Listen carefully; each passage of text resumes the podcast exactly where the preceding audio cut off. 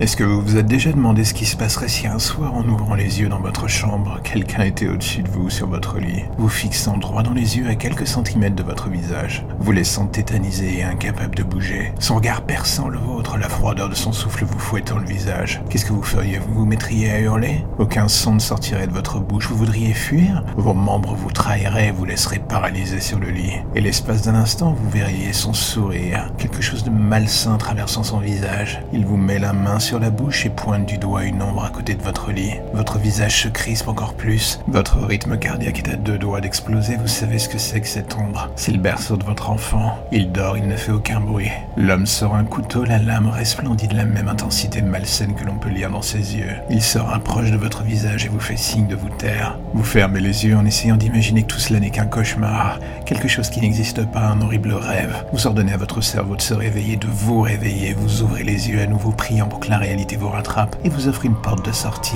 Mais non, il est toujours là. Ses mains se baladant sur votre corps, vous désirez hurler, tenter de faire en sorte d'attirer l'attention de quelqu'un, mais une fois encore, votre corps réfute cette requête. Vous êtes seul face à votre cauchemar, les mains de cet homme continuent d'explorer votre corps, et vous comprenez que la situation est sans issue. Et c'est à ce moment que votre cerveau active sa dernière carte, celle de l'instinct de survie, celle de la défense. Vous ne pensez plus à vous, mais à votre enfant, une rage inhumaine se réveille en vous et vous passez de la victime à l'agresseur. Quelque chose se libère en vous et la haine que vous lisiez dans les yeux de cet homme vous habite désormais. Quant à lui, c'est un soupçon de peur qui emplit son regard. Vous basculez à même le sol, vous luttez, vous hurlez, vous frappez. Vous vous emparez du couteau et vous vous mettez à frapper toutes vos forces. Il ne comprend pas ce qui vient de se passer, son sang éclabousse votre visage et la vie s'éteint lentement dans ses yeux. Il a ce regard marquant son incompréhension et soudain la haine vous animant retombe. Quelque chose ne va pas, un détail. Le silence qui envahit cette pièce est suspect, l'énergie du désespoir qui vous animait laisse désormais place à quelque chose d'autre, un brin de réalisme. Votre vision devient plus claire, vous vous précipitez pour allumer la lumière. L'homme que vous preniez pour un inconnu n'en est pas un. C'est votre petit ami au pied du lit, il gît dans son propre sang. Vous avez du sang plein les mains, le visage. Vous l'avez tué. Mais quel était donc ce visage que vous aviez vu quelques secondes plus tôt?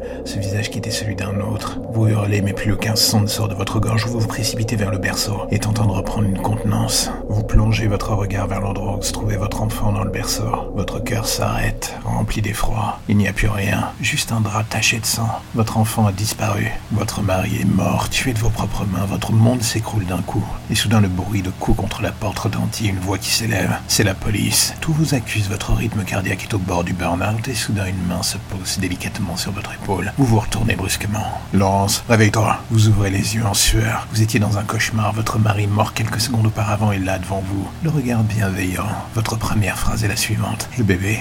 Votre mari vous regarde sans comprendre. De quoi est-ce que tu parles? Vous balayez la chambre du regard. Pas de berceau. Rien, la décoration des lieux n'est plus la même que celle dans votre rêve. Oh, tu parles de cela? Il pointe la poubelle du doigt. Votre regard se braque sur celle-ci et soudain, tout de suite, vous voyez le sang sur le sol, cette longue traînée qui va en direction de la poubelle. Le sang vous marque littéralement la rétine et c'est en voyant cette petite main et ce corps démembré que tout s'arrête pour vous. Et alors que vous vous retournez, ce n'est plus votre mari qui vous fait face, c'est l'autre, celui qui vous tourmentait. Il vous sourit encore avec ce même regard malsain, vos yeux sont braqués sur les siens. Vous n'avez même pas le temps de voir la lame dans sa main, juste de la sentir quand elle s'enfonce dans votre ventre. En vous fouillant les entrailles, il semble adorer chaque rictus de douleur s'imprimant sur votre visage. La froideur de son regard est encore pire que celle de la lame au plus profond de votre chair. D'un coup, votre force vous abandonne et vous vous écroulez à nouveau, votre vision s'obscurcit et soudain plus rien.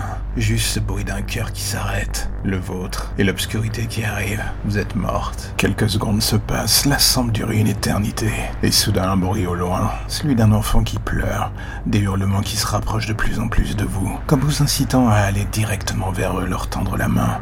Vous finissez par ouvrir les yeux, la lumière qui passe au travers de la fenêtre de votre chambre finit par vous éblouir, vous aveugler littéralement. Mais elle vous dit aussi que vous êtes vivante. Vous ne cessez vous le répéter encore et encore. Assis sur un fauteuil à côté de votre mari est là, endormi, et ces bruits que vous entendiez tout à l'heure sont ceux de votre enfant dans son berceau. La porte de votre chambre s'ouvre, un homme suivi d'une infirmière arrive. Vous reconnaissez son visage. C'est celui de l'homme de votre cauchemar, l'homme au couteau, c'est votre médecin. Et il vous explique pour la césarienne. Tout cela n'était qu'un rêve, un horrible rêve. Et c'est alors que vous vous tournez vers votre bébé dans sa couveuse, que vous voyez l'infirmière jeter ce dernier littéralement dans la poubelle. Un corps démembré en lambeaux. Vous voulez hurler encore une mais le médecin est là déjà sur vous. Il vous plaque la main sur la bouche. Ne vous inquiétez pas, madame. Tout va bien se passer.